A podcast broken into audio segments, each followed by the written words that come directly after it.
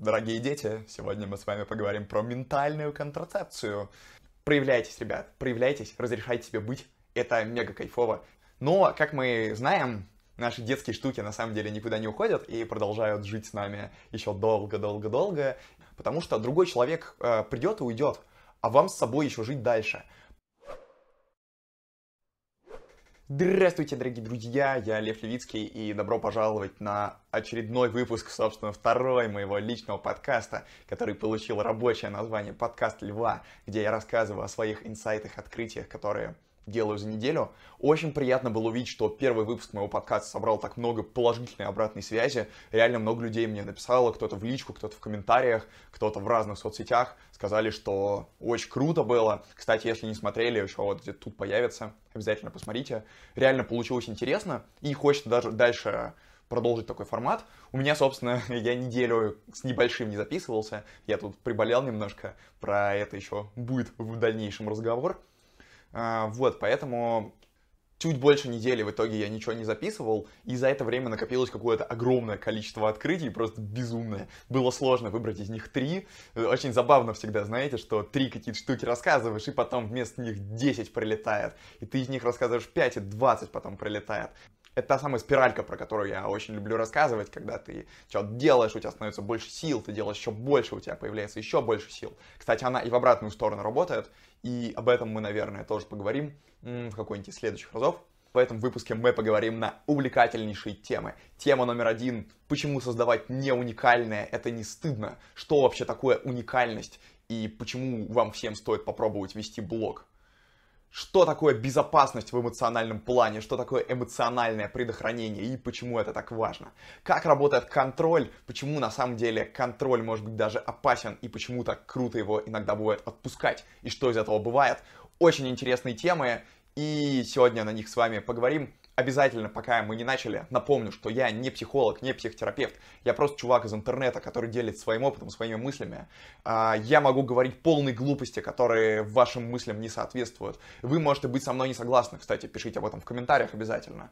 А, вы можете опровергать какие-то мысли, которые я говорю. Я специально не ссылаюсь на научные исследования, потому что я не пытаюсь делать из себя эксперта. И это тоже очень прикольная штука. Ребят, я понял, что я не хочу делать экспертный контент, потому что я по профессии не психолог, не психотерапевт, не психиатр, не нейробиолог. У меня нет медицинского образования. Я по образованию историк, работаю продукт-менеджером. Мне просто эта тема интересна. Я просто этим увлекаюсь, рассказываю о том, как у меня это происходит. Поэтому э, welcome комментарии, если понравилось, если не понравилось, с удовольствием все будем обсуждать, но не претендую на экспертность и относитесь ко всему, что я вам говорю, критически. А, кстати, про критическое мышление тоже будет круто поговорить, как всегда. Э, опять э, типичная история про меня. Проговорил вступление к выпуску, придумал сценарий на следующий выпуск, на через выпуск, на бесконечное количество всего. Когда-нибудь я все это запишу. Я уже, знаете, жду момента, когда у меня закончатся темы, э, вот эти вот, которые я выписал на ближайшее время, я буду с удовольствием копаться в своих старых заметочках, которые там я год назад делал, полтора, и такой, о, вот эта же тема, которая была тогда, и я забыл. Но, видимо, как-то иначе это работает. Надеюсь, когда-нибудь я до этого доберусь. Потому что хотя бы для того, чтобы прочекать это на актуальность, на то, как меняются мои мировоззрения, Заваривайте чаек, устраивайтесь поудобнее, можете поставить где-нибудь фоном. Я знаю, что под мои подкасты прикольно убираться, мыть посуду, э, кому-то прикольно под них засыпать. Вообще совершенно этого не стесняюсь, наоборот, если мы с вами так близко общаемся, если вы меня пускаете в такие доверительные дела, с вами пообщаться, это, собственно, и замечательно. И первая тема, на которую мы сегодня с вами поговорим, это про уникальное и не уникальное, про то, почему вообще создавать не уникальное не стыдно, что это такое, как это работает, сейчас все вам расскажу. Для начала, как это обычно у меня бывает, короткая предыстория. Если вы в первый раз, э, я люблю рассказать всегда предысторию, погрузить в контекст, потому что это очень важно, очень полезно. Как вы знаете, я пытаюсь вести разные всякие блоги, вот, в ютубчике веду блог, в Телеграмчике веду блог, кстати, подпишитесь обязательно, если еще не. Вот тут вот где-нибудь он появится. Там тоже прикольно, я там пишу какие-то другие мысли, которые не идут в подкасты, или мысли, которые у меня появляются после подкастов. Короче, там тоже классно. И текстом, если вам не всегда удобно воспринимать видео или аудио, то тексты все там. Идите туда за текстами в Телеграм обязательно. Я пытаюсь довольно давно вести блоги, и для меня это про очень большой мой страх, про страх проявлять себя. У меня есть огромный страх внутри, что произойдет, если я что-то сделаю, если я выражу себя, и потом люди это осудят. Вообще у меня глубоко внутри сидит какой-то ужас от того, что люди как-то могут от меня отвернуться, от меня отказаться. Uh, у меня был еще раньше вообще такой страшный-страшный страх, что я что-то выкладываю, и у меня в комментарии приходят хейтеры и начинают писать мне, uh, как они меня хейтят, как неправильно я все делаю. Я даже про это отдельный видосик запилил, как обычно тут где-нибудь появляется. Ну так вот, собственно, о чем речь. Uh, сначала я запрещал себе проявляться вообще. А потом я начинал потихонечку что-то делать, и вот где-то год назад э, у меня уже был телеграм-канал, я уже там рассказывал что-то такое про нейробиологию, про психологию, про свой путь психотерапии, и на меня уже начали подписываться люди, что же у меня начало в этот момент в голове происходить? С одной стороны, у меня есть радость, о, вау, круто, на меня подписываются люди, я становлюсь более популярным, у меня будет много подписчиков, еще больше будет, если вы сейчас поставите лайк. Все, я, я не знаю, что со мной произошло, меня, видимо, какой-то блогер покусал, я э, каждую минуту делаю какой-то клиффхенгер на что-то другое. Все, э, не переживайте, дальше будет, надеюсь, более структурированное повествование. Что-то есть сегодня такой э, сложный день по работе, поэтому я into minds такой, метаюсь туда-сюда. Вот. Вот, с одной стороны, у меня появляется много подписчиков, и я становлюсь все популярнее, популярнее, популярнее, и мне это очень нравится, мне от этого очень комфортно, приятно, все мы любим, когда циферки растут. С другой стороны, у меня поднимается страх, потому что если эти люди ко мне пришли, если они на меня подписались, значит, как будто бы они мне как-то доверились, как будто бы это возлагает на меня какую-то дополнительную ответственность. И мне становится страшно. А что, если я напишу что-то не то? А что, если эти люди во мне разочаруются? А что если я вот сейчас делаю какой-то контент, а в будущем у меня не получится так же хорошо, как сейчас, и тогда эти люди во мне разочаруются, отвернутся от меня, и все будет плохо. Короче, я ужасно боюсь кого-то подвести, я вот эту вот ответственность на себя возлагаю, обратите внимание, возлагаю сам, никто ее на меня не кладет, пытаюсь ее нести как тяжелую ношу, ужасно от этого страдаю, и не делайте так, ребят, не повторяйте, выполнено профессионалами.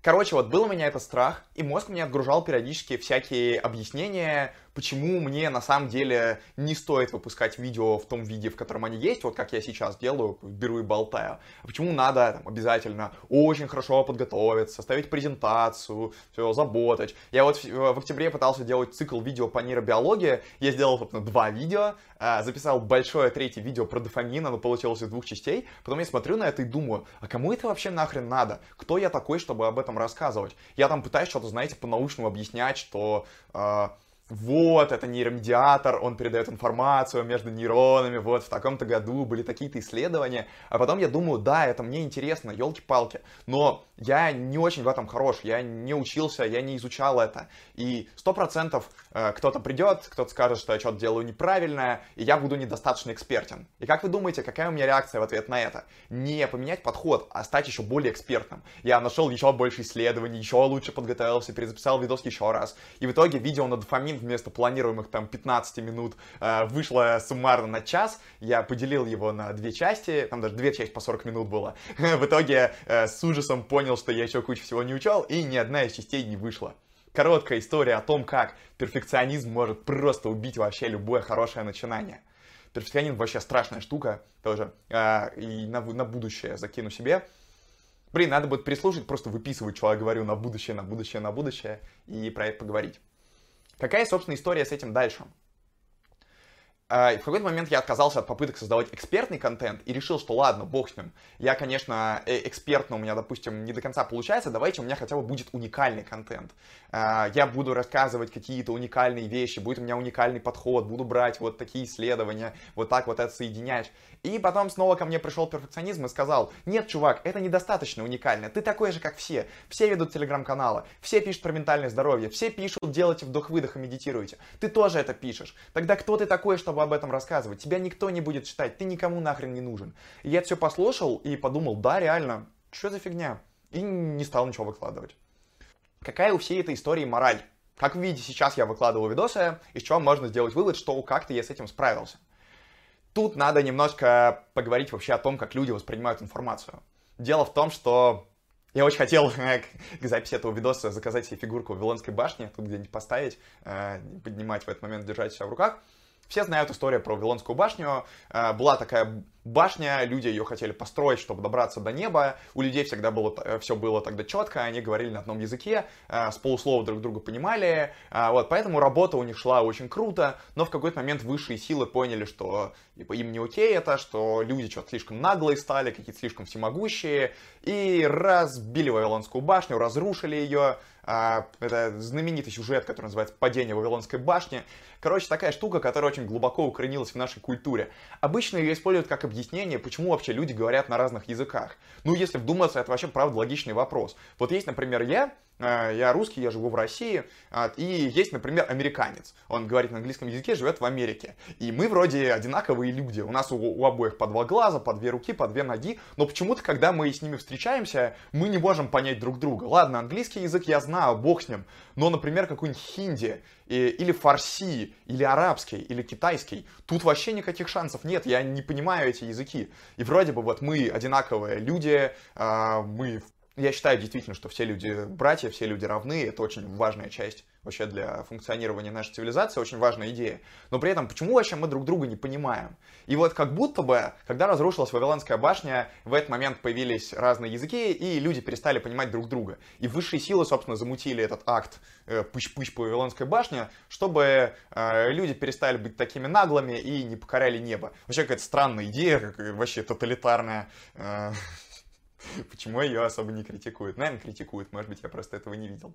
Короче, из-за этого люди говорят на разных языках. Поэтому есть русский язык, есть китайский язык, есть японский, есть английский, есть испанский. И эти люди понимают друг друга только если выучат этот язык, но на самом деле выучить язык настолько хорошо, чтобы понимать друг друга с полуслова, прям вот, это, скорее всего, не очень хорошо возможно, если это не ваш родной язык. Если вы, например, не билингв. Есть тоже про это исследование, ни на что не буду ссылаться, чтобы э, не говорить глупостей, сами почитайте. Вот, очень интересное исследование, например, э, про то, на каких языках думают дети, которые растут в билингвальных семьях, которые, например, одновременно изучают э, русский и английский. Или э, частая ситуация, например, в Сингапуре, когда люди очень хорошо знают английский и китайский. Вот. Ну, очень интересное исследование про то, на каком вообще языке люди думают, э, в каких ситуациях это переключается. Вот, тоже можете у себя глянуть. Дело в том, что на самом деле, к чему все это долгое предисловие было. На самом деле все люди говорят на разных языках. А, и падение Вавилонской башни было намного жестче, чем мы думали. На самом деле, а, как вы понимаете, даже вот с нашими друзьями, близкими, с коллегами по работе, нам очень сложно понять друг друга, потому что мы говорим на разных языках. У нас разный опыт, а, разный контекст, в котором мы существуем. Мы по-разному воспринимаем информацию. Кто-то одни способы использует, кто-то другие. Мы все существуем в разных инфополях, в разных пузырях. Про пузыри тоже будет отдельная история. Вообще все люди очень разные. Это то, что надо базово понимать. И поэтому, да, все люди действительно говорят на разных языках. Нет, нет такого, что все люди, которые говорят на русском языке, супер круто друг друга понимают. Нет, вы сами знаете, мы, мы, мы все это, на этом языке говорим. Это так не работает. Поэтому, на самом деле, все люди разные, все люди уникальные, и все люди говорят на уникальных языках. Поэтому все, что вы делаете, автоматически уникально. Все, что вы делаете, вы делаете только так, как это можете сделать только вы. Никто другой это не может сделать так, как вы. Он может сделать это по-другому. И иногда, когда мы сравниваем себя с другими людьми, может показаться, что он делает это лучше. Но на самом деле нет. Он просто делает это по-другому. Другой человек делает это так, как умеет он, с его опытом, с его контекстом, с его бэкграундом, с его способами, к которым он привык. А что же из этого следует? Какой из этого можно сделать вывод? Мы сейчас живем в уникальную эпоху, когда по сути, мы сами можем выбирать точку входа в какую-то дисциплину. Вот как было раньше, а, в Советском Союзе, как было? Есть вот учебник по химии, и по нему учатся а, все школьники по всему Советскому Союзу, вот, в совершенно разных странах, там, от Прибалтики а, до ну, Средней Азии. Э, во всех школах один и тот же учебник.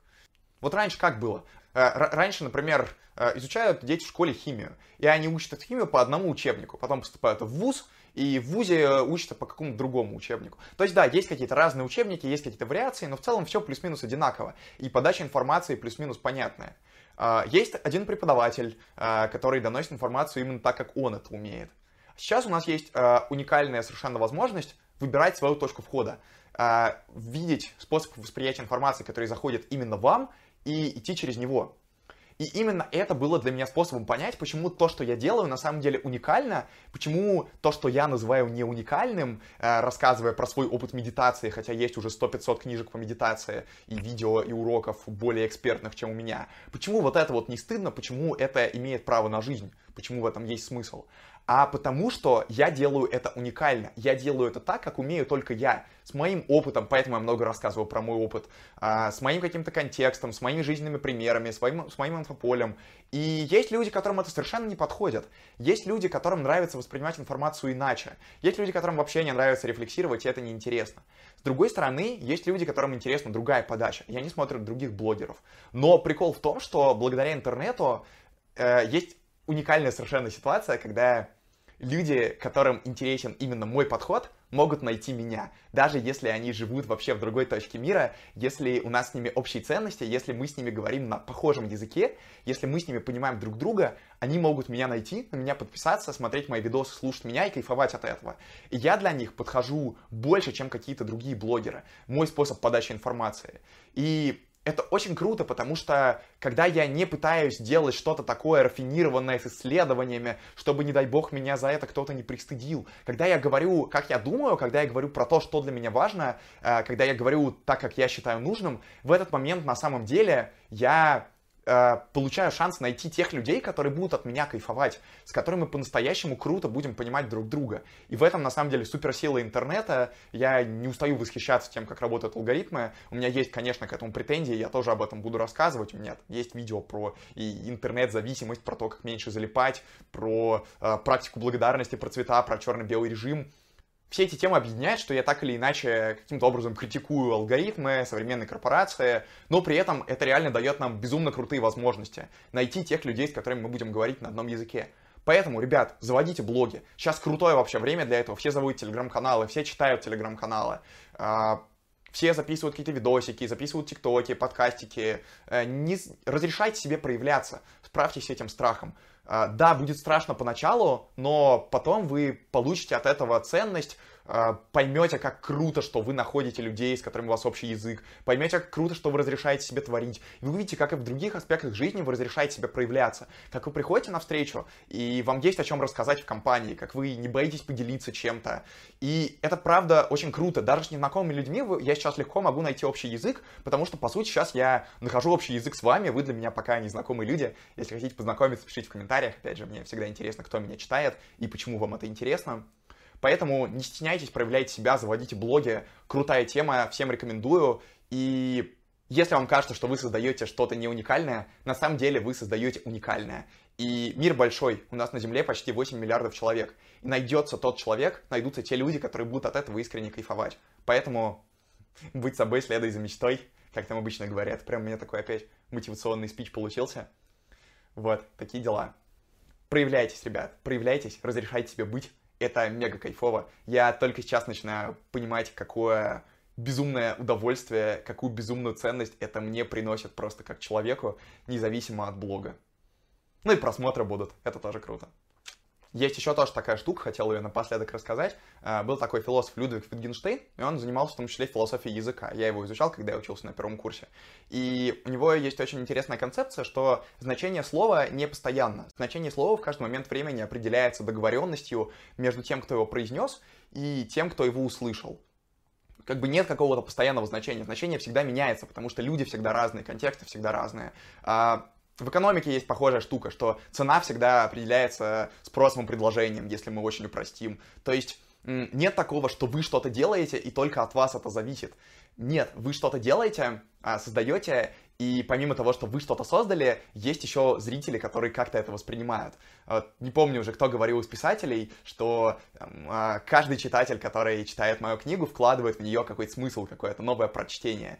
А, есть такая известная фраза «красота в глазах смотрящего», поэтому э, каждый раз, когда вы что-то читаете, вы тоже создаете новое произведение, а, как-то по-особому это интерпретируете, создаете. Короче, вот этот вот процесс творчества информации, смыслов, которые перекают друг к другу, он потрясающе крутой, и попробуйте от этого кайфануть. реально заводите телеграм-каналы, кидывайте их в комментах. Вообще с удовольствием. Н- никого не буду за это банить, наоборот, буду только лайкать, поощрять. Если вы создали какое-то место, а, пространство, канал, блог, вдохновившись тем, что я вам рассказал, а, пишите в комментах или мне пишите, я с удовольствием попробую вас как-то поддержать в этом плане. Вот, делитесь и проявляйте себя. И красота реально в глазах смотрящего. Следующая история у нас будет про контроль. Я всегда был очень рациональным человеком и все пытался контролировать. Для меня было прям все очень важно. Знаете, есть такая штука в психологии, называется магическое мышление. Это когда у ребенка еще в совсем юном возрасте возникает ощущение, что все от него зависит, что он центр мира. Вот, например, его что-то не устраивает, он хочет кушать, или ему что-то не нравится, ему что-то хочется. И он может просто взять и заплакать, и, или попросить об этом, и мама придет, все для него сделает ребенок чувствует свою абсолютную власть над миром. И в этом э, заключается магическое мышление, если очень упростить. Вот. Но, как мы знаем, наши детские штуки на самом деле никуда не уходят и продолжают жить с нами еще долго-долго-долго. И часто даже, когда мы сами этого не замечаем, продолжают на нас влиять. Сайд-ноут, кстати, я тут подумал, мы записывали подкаст с Антоном Масловым, меня как ты это делаешь, вот тоже тут его сюда подкреплю.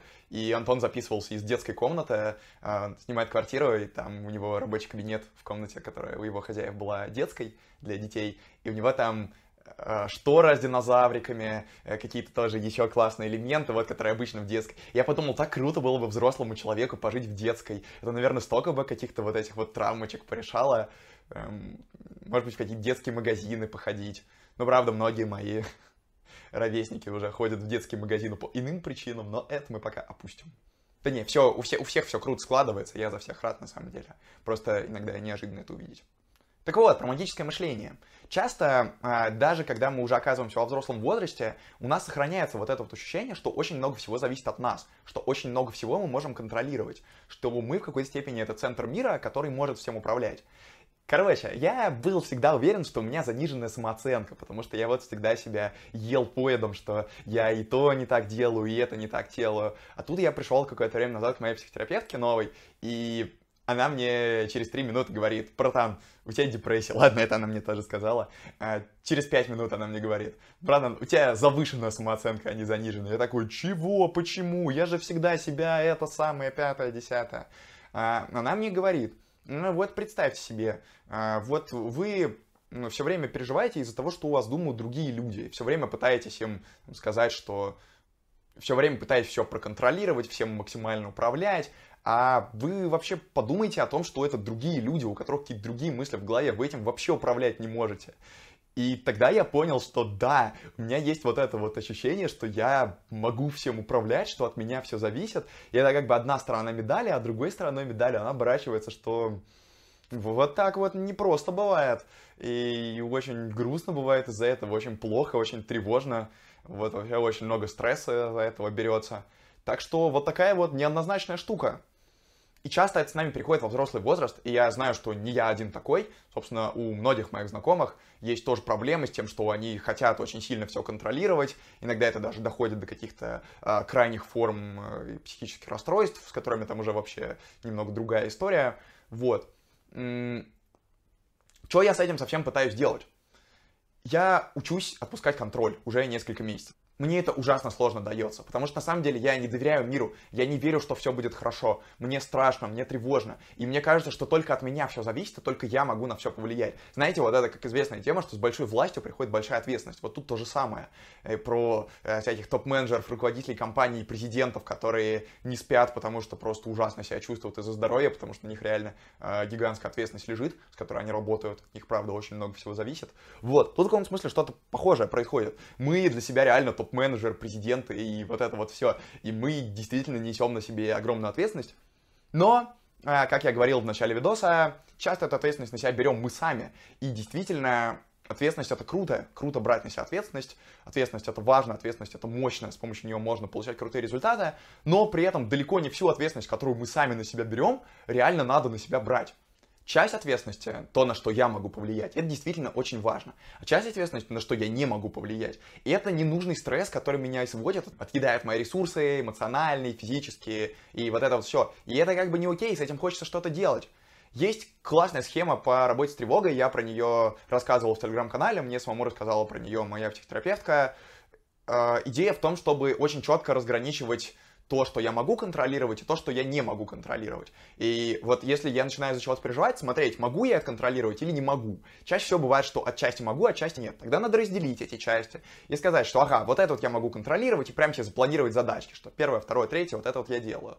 А с другой стороны, вот это вот я не могу контролировать. И раз я это не могу контролировать, тогда я перестаю об этом думать, потому что, ну, все по-честному. Я на это никак не могу повлиять, и мое, мое переживание из-за этого, ну, действительно, абсолютно бессмысленно. Важно увидеть это переживание. Я не говорю, что надо это подавить, забить на это. Боже мой, нет, конечно. Я говорю, что нужно увидеть, да, есть страх, есть переживание. Вот мы на него смотрим и понимаем, ага, есть опасность, есть угроза. Потому что страх это же всегда про угрозу. А, есть опасность, есть угроза. Вот мы увидели. Но мы с ней ничего не можем сделать сейчас. А, поэтому мы перестаем из-за нее париться. Но все-таки она может случиться. Может же, вероятность не нулевая, не нулевая. Прикольно еще вероятность, кстати, кстати, оценить, с какой вероятностью это может произойти. И дальше надо запланировать себе план действия еще на случай, если это произойдет. Например, вот мне сейчас надо не опоздать на встречу с другом. И опять я записываю подкаст, когда мне надо куда-то торопиться. Возможно, это не очень хорошая идея, учтем это на будущее. И я фоном думаю, ага, вот мне надо не опоздать. Отчасти это зависит от меня. Надо вовремя закончить запись, вовремя выйти. Отчасти это зависит не от меня, смотря как там э, метро поедет, э, светофоры загорятся. Вот. И из-за этой части, которая процентов 30 моего волнения занимает, от нее, в принципе, можно отказаться. Ну, может же такое произойти? Ну, конечно, может. Мне уже вот в этот момент на 30% стало легче, что если я сделаю только то, что от меня зависит, и не буду думать об этом, то все вообще будет четко.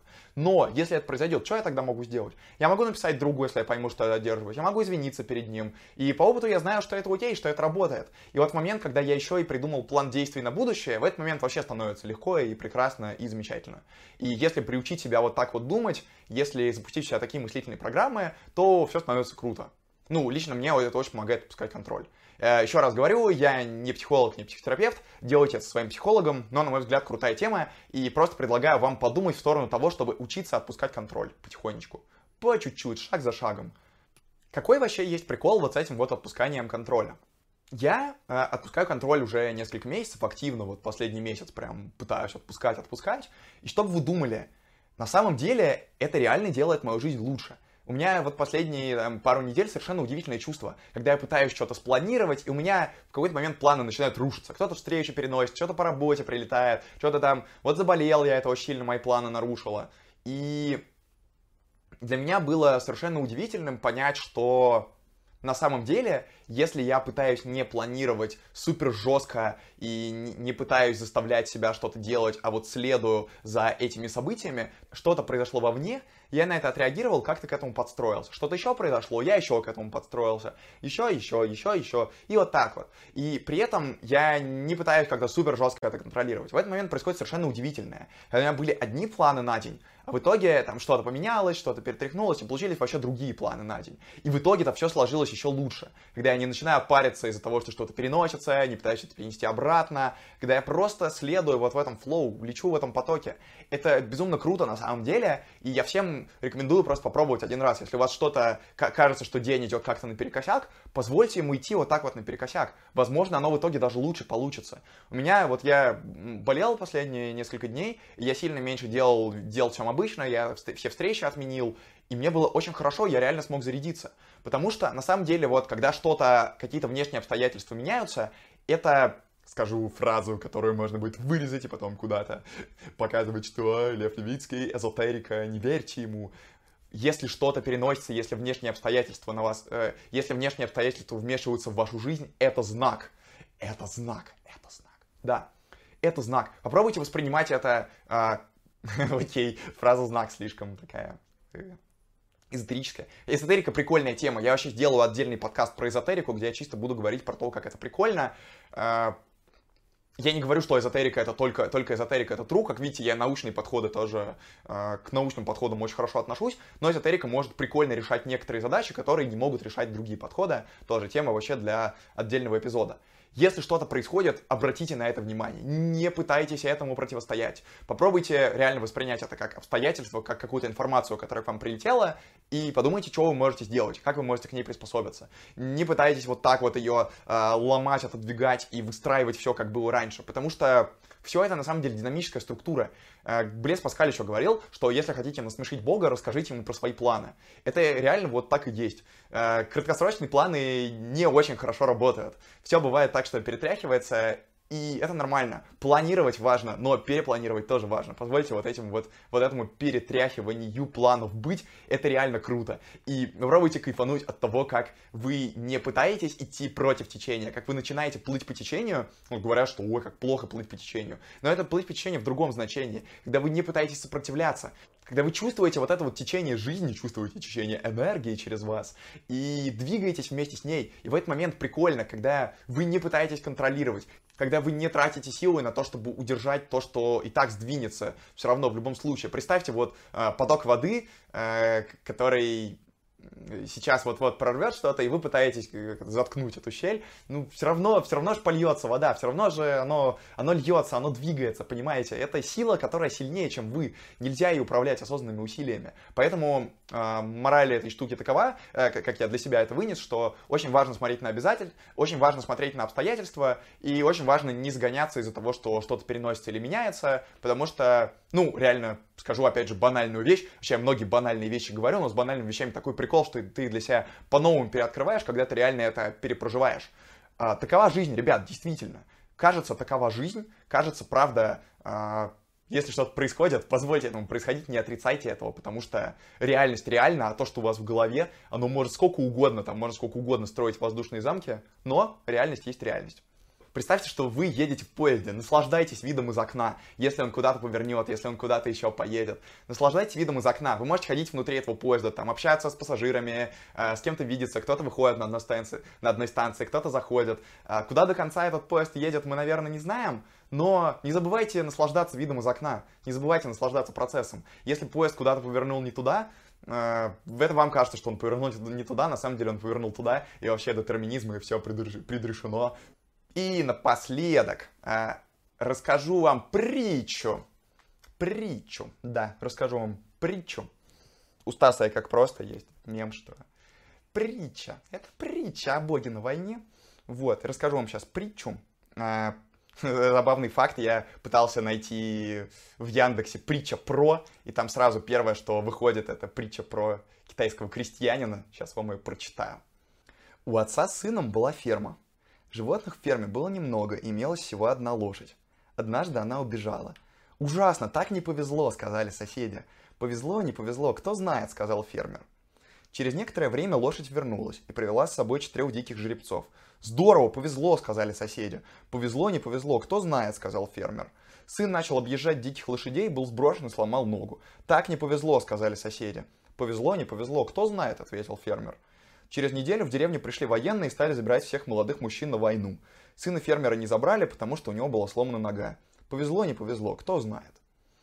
Вот.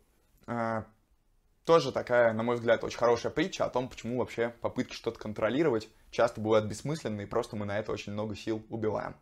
Единственное, что мне не нравится в этой притче, что вот все-таки, когда соседи говорят «повезло», фермер не успел покайфовать от того, что к нему там лошади пришли, а, от того, что у него всякие еще приятные вещи произошли. Вот, от приятного важно кайфовать. Это прям то, что очень нужно развивать в себе. И мне очень сложно было развить в себе привычку радоваться. Я всегда привык забивать на радости и только париться. А радоваться тоже кайфово. Радуйтесь, ребят. Повезло, не повезло, кто знает. И последняя темка на сегодня про предохранение. Дорогие дети, сегодня мы с вами поговорим про ментальную контрацепцию. На самом деле темка долгая, постараюсь ее относительно быстро уложить, потому что тоже она для меня, знаете, как и многие другие темы, я ее по экспоненте как бы понимал для себя. Вот, маленький шажочек, маленький шажочек, маленький шажочек, а потом как начал понимать, понимать, понимать, и как понял, и только продолжаю сейчас это понимать, везде это вижу. Короче, про ментальную контрацепцию. Скажу вам вещь, которую мне сказал мой лучший друг Тёма. Тёмочка, если ты это послушаешь, э, люблю тебя, дорогой. Э, у нас крепкая братская любовь.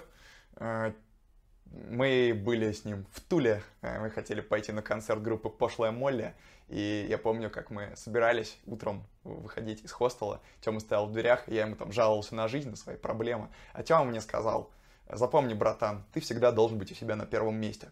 И для меня эта фраза как-то очень сильно въелась в мозг. Я э, ее понимал умом, но не понимал эмоционально, не понимал, почему это действительно так важно. А сейчас начал понимать. Короче, ребят, какая тема? Людей очень много, все люди очень разные, всем на самом деле на вас пофиг. Это мы уже в целом как-то обсуждали э, в предыдущих сериях. Ну, про то, что всем пофиг, кстати, еще не обсуждали, еще обсудим. Вот. Люди на самом деле очень мало думают о том, чтобы сделать вам хорошо. И даже если они об этом думают, есть люди, которые искренне нас любят, есть люди, которые искренне любят меня, есть люди, которых искренне люблю я. Это правда. Но проблема в том, что даже когда люди хотят сделать нам хорошо, они не всегда знают, как это на самом деле. Они не всегда знают, что нам нравится, они не всегда знают, что для нас хорошо. Потому что нет телепатии, не работает это так. Э, мы не можем понимать другого человека на 100%. Impossible. Невозможно. Вообще никак. Поэтому очень важно заботиться о себе и хранить свои границы. Сейчас все об этом говорят, конечно, что у защищать границы, но мне кажется, это очень важная идея, которая э, должна быть прямо на подкорке в плане безопасности, что ну, важно помнить о своих интересах. Когда вы идете в какие-то отношения, а, когда вы идете, например, на какую-то тусовку, а, когда вы идете на работу, когда вы делаете какие-то задачки, э, это все внешние обстоятельства. А, для тревожных людей, к коим я себя отношу, если вы тоже тревожный человек, то ставьте лайк, ставьте плюсик, очень сильно вас понимаю. Для тревожных людей внешние обстоятельства очень важны. Напоминаю, я говорил про это в начале подкаста, что нам кажется, что мы все можем контролировать. Поэтому, когда какие-то внешние обстоятельства происходят, мы за них супер жестко паримся, супер жестко. И очень важно не позволять этим обстоятельствам так сильно влиять на нас, как они влияют. Очень важно построить невидимую стену между собой и внешним миром. Сейчас расскажу, что я имею в виду. А, я, кстати, в Телеграмчик хочу написать пост про невидимую стену и про то, как я ее использую в подходе к делам. Спойлер получается очень прикольно на самом деле. В чем штука? Это то, что, например, Стивен Кови в своей книге называет словом проактивность. Э, это идея, что между внешними стимулами и вашими реакциями есть пространство. Мне нравится называть его невидимой стеной. Вот, представьте, что вы с кем-то общаетесь, или э, находитесь в кругу каких-то людей, или что-то делаете. Короче, есть что-то внешнее, и вот есть вы, есть внутреннее. И между этим внешним и этим внутренним находится невидимая стена. Никто ее не видит, э, никто не может ее видеть со стороны. Вы сами ее не видите, но вам важно помнить, что она есть. Можете представить ее, знаете, в виде какой-нибудь там э, чего-нибудь такого. Э, иногда она невидимая, но можете сделать ее видимой, там, придумайте ее какой-нибудь железной или металлической, вот, или еще какой-то э, бетонный, какой, какой материал вам нравится, не знаю, можете плюшевый ее сделать, почему бы, собственно, и нет. И когда вам что-то говорят, э, когда вас как-то пытаются обидеть, когда что-то прилетает, что вас, может быть, э, хочет встревожить, когда что-то внешнее прилетает и пытается оказать влияние на ваше внутреннее, попробуйте сделать так, чтобы это задерживалось вот этой вот невидимой стеной. Как у Нео в Матрице была суперспособность, когда он такой делает, вух, и пули зависают в воздухе, и потом все падают на землю. Вот тут примерно то же самое. На самом деле вы можете реагировать по своим правилам. Вам не обязательно прямо сразу бежать отвечать, когда вам кто-то написал. Вам не обязательно сразу извиняться, когда вам э, что-то сказали. Э, вам не обязательно сразу начинать загоняться. Вы можете выбирать свою реакцию. Да, это очень сложно, да, это требует огромных тренировок. И в частности, вся когнитивно-поведенческая терапия, по сути, занимается именно этим. Очень рекомендую, я проходил курс когнитивно-поведенческой терапии, на меня это оказало очень классное воздействие, крутая тема. Вот. Просто представьте, что вы защищены всегда, вокруг вас есть эта невидимая стена, и вы у себя на первом месте, вы вот за этой невидимой стеной. Если что-то происходит, если что-то пытается вас встревожить, вы на первом месте у себя, вы помните про свои интересы. Когда вы идете в какой-то процесс, очень важно понимать, зачем вам это, очень важно подумать про свои интересы, и вообще не стыдно свои интересы отстаивать. То есть, ребят, я только сейчас учусь начинать отстаивать свои интересы, вписываться за себя, топить за себя. Это для меня вообще что-то новое, непривычное, непонятное. И просто поверьте, что за то, что вы будете отстаивать свои интересы, люди, которые, э, которым вы по-настоящему дороги, они поймут это, они это примут. Нет ничего стыдного в том, чтобы когда вы идете в отношения какие-то, позаботиться о безопасности, подстелить себе соломки. Не влюбляться сразу с человеком в головой, не отдавать ему всего себя, не играть в самопожертвование. Нет. Очень полезно сохранить свои границы, подумать о своих интересах и сказать про эти границы другому человеку. Потому что другой человек э, придет и уйдет, а вам с собой еще жить дальше. Пожалуйста, берегите себя, заботьтесь о себе. Это все банальные вещи, но для меня это какая-то очень важная идея, которую я проношу сейчас через все свои контакты с людьми. А, каким бы классным ни был человек, с которым я общаюсь, я всегда помню про свои интересы, стараюсь помнить. Безумно сложно про свои интересы говорить. Безумно сложно сказать, что я вот это вот сейчас не хочу, я хочу другое. Потому что страшно. Страшно, что человек разочаруется, страшно, что отвернется. Страшно. Мне тоже очень страшно, ребят, правда, но поверьте, это реально того стоит все отношения с людьми, с которыми мы что-то проговаривали, когда я говорил про какую-то вещь, которая мне не нравится, говорил, что мне не нравится эта фраза, которую мне сказали, говорил, что я не хочу вот идти в это место, э, говорил, что э, мне не нравится, как человек себя ведет. Э, со всеми, с кем мы это разобрали, у нас отношения стали только лучше и глубже. С какими-то людьми мы из-за этого перестали общаться.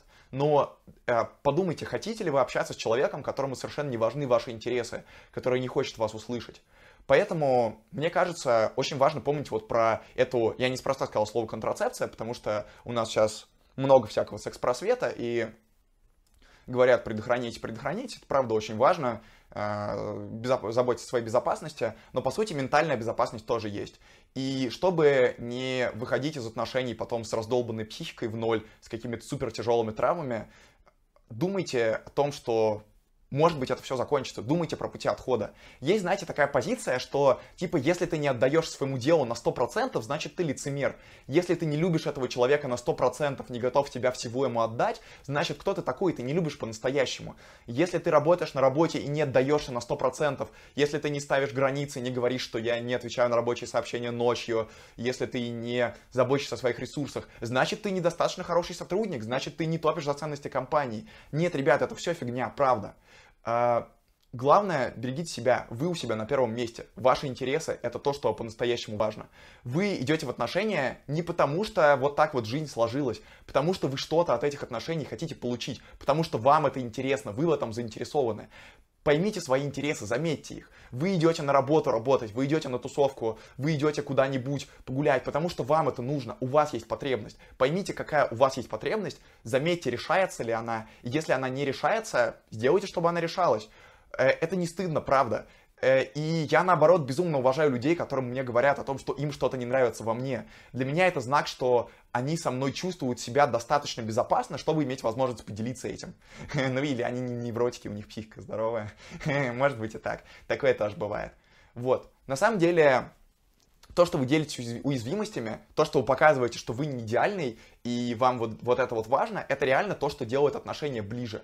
Поэтому, когда вы идете в отношения, предохраняйте свою психику, думайте про пути отхода, подстелите себе соломки.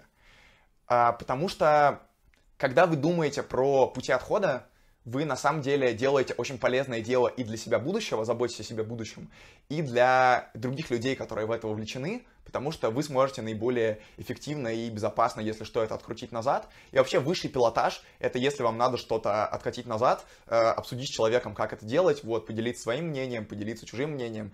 Да, фарш нельзя обратно прокрутить в мясорубку, но можно сделать так, чтобы из этого фарша получилась какая-то еще более классная котлетка. Говорю, вот, ребят, вы смотрите там фильмы, книги, играете в игры, слушаете музыку. Там все прыгают вообще с головой в любовь. Я с тобой буду до гроба, до конца. Да, это все офигенно, только это все в реальности не бывает. А, мой друг Сереж Фалды написал крутой пост, кстати, тоже тут его где-нибудь покажу, что жизнь не обязана быть такой, как fiction. А, жизнь не обязана быть такой, как книги, фильмы, истории. А, жизнь реальна. Э, в реальности все бывает по-другому. Поэтому пусть ваши любимые герои делают так, как э, вам нравится, пусть они вас вдохновляют, и пусть в этом будет много хорошего, но это не то, как надо себя вести, это не пример для подражания. При этом, на самом деле, с адекватным человеком в отношениях все равно возможны вот эти вот все прекрасные вещи, которые вот есть в фикшене. И я не только говорю про отношения, я и про работу говорю, что от работы тоже, от любимой можно действительно кайфовать, но и сложные моменты там будут. Главное реально кайфовать от кайфовых моментов и научиться справляться со сложными. И вот в этом вот э, флоу плыть, потому что всегда есть и то, и другое. Не бывает такого, что только круто, и не бывает такого, что только плохо. Надо вот с этим вот учиться работать. Вот такая история. Поэтому предохраняйтесь, ребят. Предохраняйтесь эмоционально. Ну и не эмоционально тоже предохраняйтесь. Лев Левицкий немножко секс-блогер сегодня. Такие дела. Спасибо большое, что послушали. Какой-то у меня сегодня такой получился немножко, мне кажется, сумбурный подкаст. Напишите, э, какие мысли вам откликнулись. Э, поставьте лайк, если это было полезно. Поделитесь с друзьями, которые тоже интересуются этими темами, потому что, мне кажется, мы довольно интересные вещи обсуждаем. Сегодня вообще я не ожидал тоже, что столько всего получится выдать. Вон, вообще, вообще, короче. Короче, вообще, даже, даже уже и сказать особо нечего. Вот устал говорить, все-таки еще э, горлышко немножко севшее после болезни. Э, вот, ставьте лайки, пишите комментарии, подписывайтесь на канал, э, ждите новых выпусков, подписывайтесь на меня в телеграмчике, потому что я туда все закидываю, там, правда, прикольно. Вот, и главное, реально, пусть у вас все будет хорошо. Вы можете абсолютно всего этого не делать. Я вот сейчас, сейчас вам наговорил каких-то внешних вещей. Подписывайтесь, не подписывайтесь, читайте, не читайте, смотрите, не смотрите. Делайте, как вам кайфово, ребят. А, пункт один. Отследить свои интересы, что вам кайфово. Пункт два. Отстаивать свои интересы. Если вам заходит что-то другое, не смотрите меня, смотрите кого-то другого. Я вот не пытаюсь вами манипулировать, не пытаюсь э, какие-то нечестные штуки делать. Вот. Мне кажется, наоборот, искренний и откровенный разговор это очень важно. Это то, что спасает любые ситуации. Вот. Открыто сесть, честно поговорить с открытым забралом, как говорит тоже один мой хороший знакомый. И тогда все будет круто. Хорошей недели вам. Увидимся через неделю. Пишите в комментах, что было бы интересно послушать на следующей неделе. Возможно, попробую к этому как-то подогнать свой контент. Э, всех благ, всего лучшего, всех люблю. Пока-пока.